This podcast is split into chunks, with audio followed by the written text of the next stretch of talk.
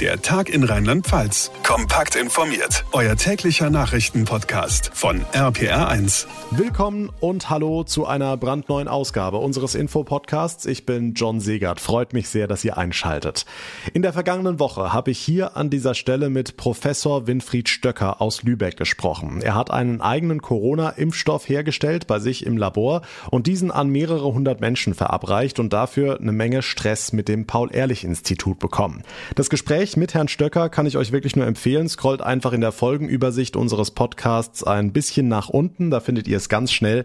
Die Ausgabe trägt den Titel Ein alternativer Impfstoff ohne Nebenwirkungen? Fragezeichen. Am Ende dieses Gesprächs hatte ich dann angekündigt, mit dem Paul-Ehrlich-Institut über den Fall Stöcker sprechen zu wollen. Jetzt hat es endlich geklappt mit einem Interview und darüber freue ich mich wirklich sehr. Begrüße ganz herzlich den Präsidenten des Paul-Ehrlich-Instituts, Professor Klaus Zichotek. Schönen guten Tag. Hallo.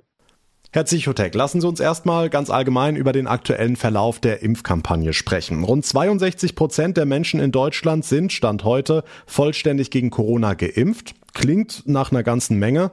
Bundesgesundheitsminister Spahn sagt allerdings, das reicht noch lange nicht, um eine schlimme vierte Welle im Herbst und im Winter zu verhindern.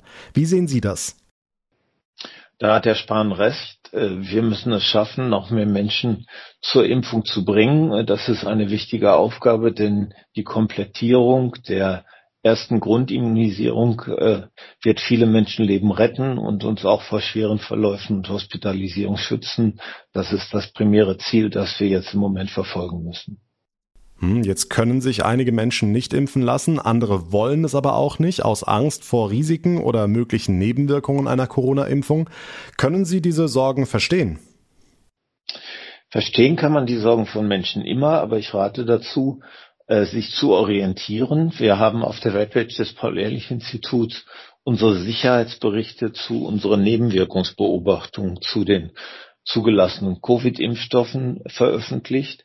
Wenn man sich diese anguckt, so wird man sehen, die zugelassenen Impfstoffe, die in Deutschland verwendet werden, sind nicht nur hochwirksam, sondern sie sind auch sehr, sehr sicher. Es gibt Nebenwirkungen, aber ähm, diese Nebenwirkungen schwerwiegender Art sind äußerst selten. Wir sind im Bereich normalerweise von einem von der Melderate von einem Fall äh, nach 100.000 Impfungen in etwa. Äh, das kann man sich genau angucken und dann wird man sehen, dass hier kein Grund zur Besorgnis besteht. Außerdem gibt es Maßnahmen, die bereits äh, ergriffen werden und die ebenfalls auf unserer Webpage www.pi.de erläutert sind. Das heißt, wir setzen hier auf transparente Information und können guten Gewissens sagen, dass sich das Bild, das wir vor der Zulassung aus den klinischen Prüfungen hatten, weiter im Alltagsgebrauch bei den zugelassenen Covid-Impfstoffen behärtet hat, nämlich dass sie sehr wirksam sind und äh, Nebenwirkungen sehr, sehr selten und diesen auch zum Teil begegnet werden kann. Nun gibt's allerdings auch andere Stimmen. Der Heidelberger Pathologe Professor Schirmacher hatte kürzlich gefordert, dass mehr Menschen, die im zeitlichen Zusammenhang zu einer Corona-Impfung gestorben sind, pathologisch untersucht werden müssten. Wie sehen Sie das? Wir haben ein klares Bild äh, im Moment aufgrund der vielfachen, millionenfachen Impfungen, die in Deutschland ähm, erfolgt sind. Aber wir haben auch den Überblick über die Verdachtsfallmeldungen in Europa und weltweit. Hier erhärtet sich das Bild, dass die Impfstoffe sehr sicher sind. Bei einzelnen Verdachtsfällen, die uns gemeldet werden, geben wir denen nach und es gibt pathologische Untersuchungen, die hier zur Klärung der Ursachen durchaus hilfreich sein können. Aber es gibt im Moment keinen Grund daran zu zweifeln, dass wir nicht ein komplettes Bild äh, haben. Außerdem äh, wird ja das Nebenwirkungsspektrum, auch wenn diese Nebenwirkungen äußerst selten sind, turnusmäßig erweitert. Dazu sind wir im Ausschuss für ähm, die Risikobewertung im Bereich der Pharmakovigilanz auf europäischer Ebene tätig und da finden immer mal wieder Ergänzungen zu den erkannten Nebenwirkungen statt. Aber man kann mit Fug und Recht sagen, wir haben es ja mit Superimpfstoffen zu tun. Wir sollten uns sehr glücklich schätzen. Und äh, ich kann nur empfehlen, nach den Empfehlungen der STIKO und auch den Beschlüssen äh, der GMK zu handeln und sich entsprechend impfen zu lassen. Hm, die GMK, also die Gesundheitsministerkonferenz. Herr Zichotek, bis so ein Impfstoff zugelassen wird, muss er ja ein sehr komplexes Verfahren durchlaufen, bei dem mehrere Stellen verschiedenste Aspekte genau analysieren. Auch auf die Gefahr hin, dass es jetzt sehr kompliziert wird, aber können Sie uns vielleicht mal Schritt für Schritt erklären, wie dieses Zulassungsverfahren genau aussieht, bis ein Impfstoff aus dem Reagenzglas wirklich auf dem Markt ist?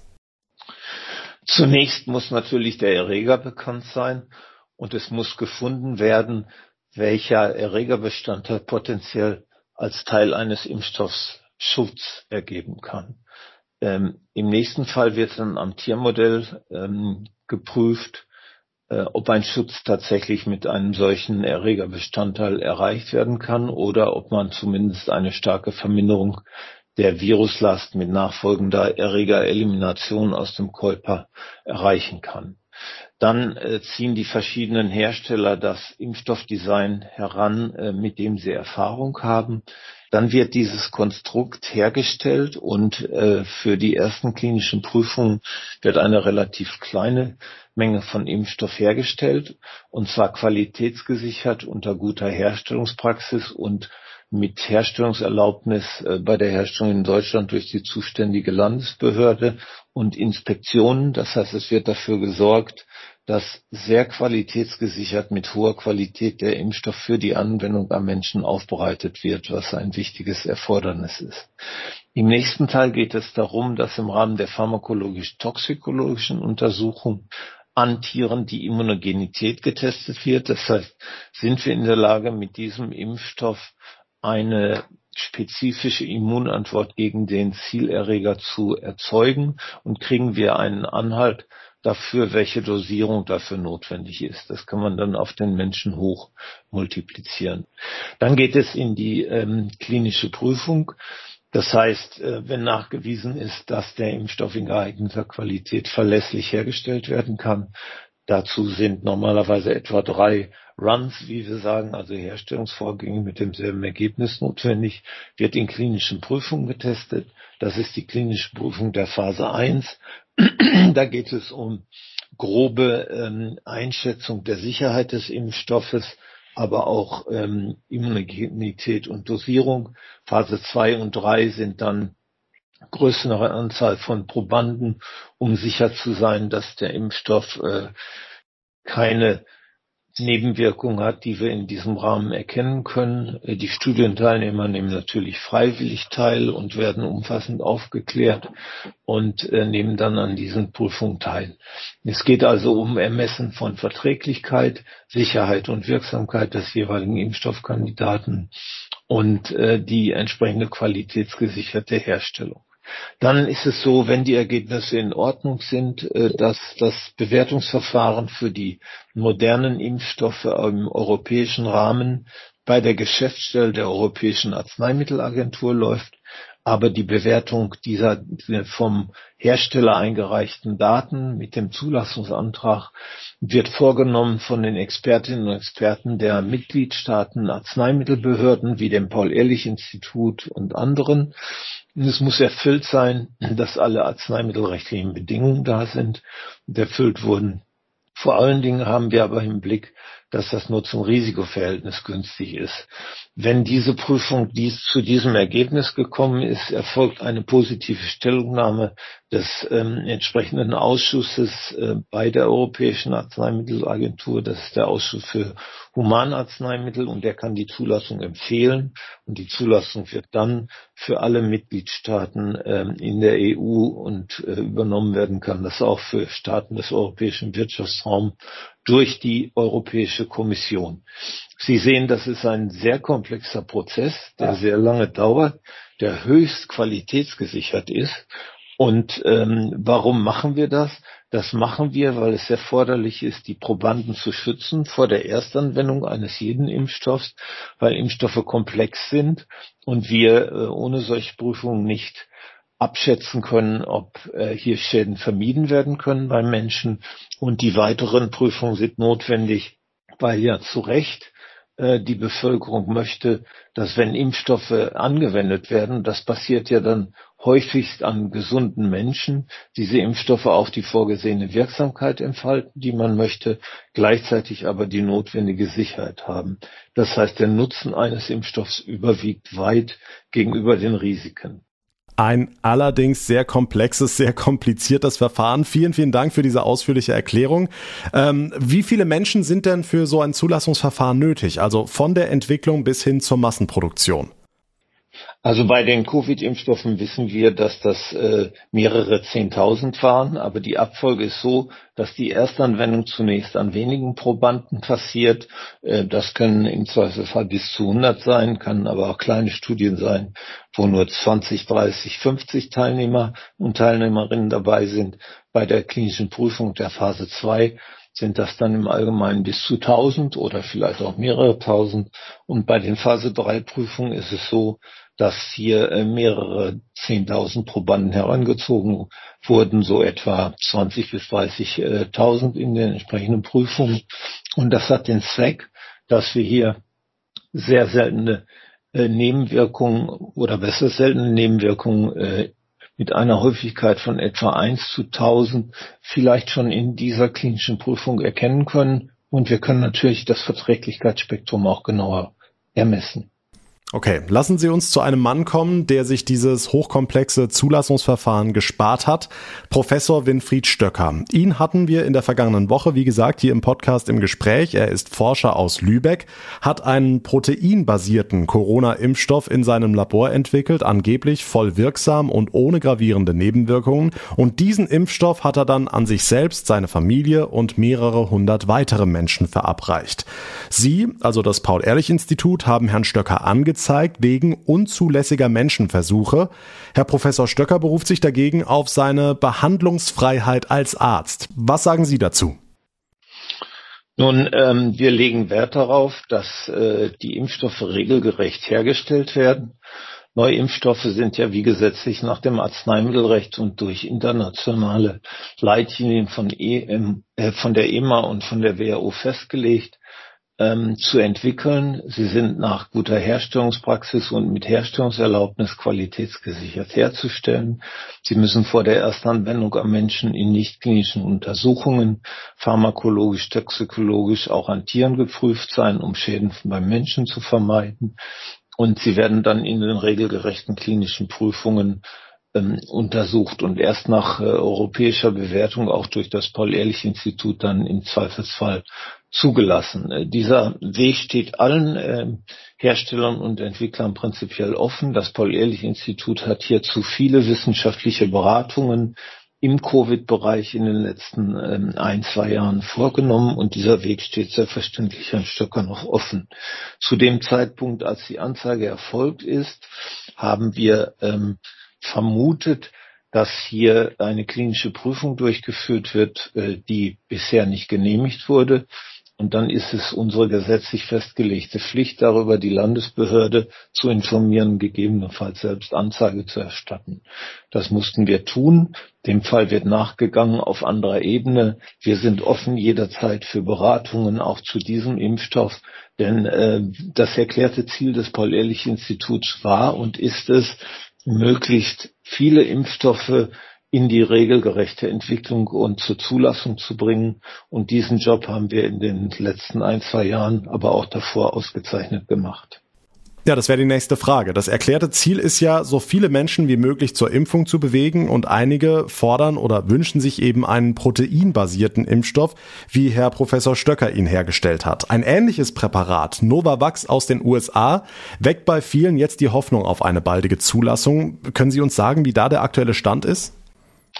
Nun, zunächst muss man sagen, dass wir Wert darauf gelegt haben von der Zielvorstellung, dass wir nicht nur einen, sondern mehrere Impfstoffe bis zur Zulassung bringen und dass dabei auch durchaus das Portfolio unterschiedlicher Impfstoffplattformen durchaus genutzt werden sollte.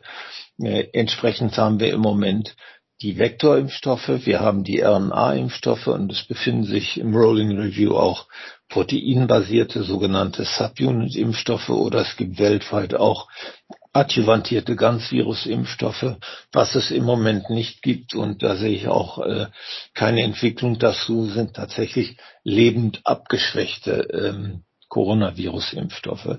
Das heißt, ja, das gesamte Portfolio sollte und kann genutzt werden. Man wird sehen, wie die unterschiedlichen Impfstoffe sich dann im Alltagsverhalten ausprägen.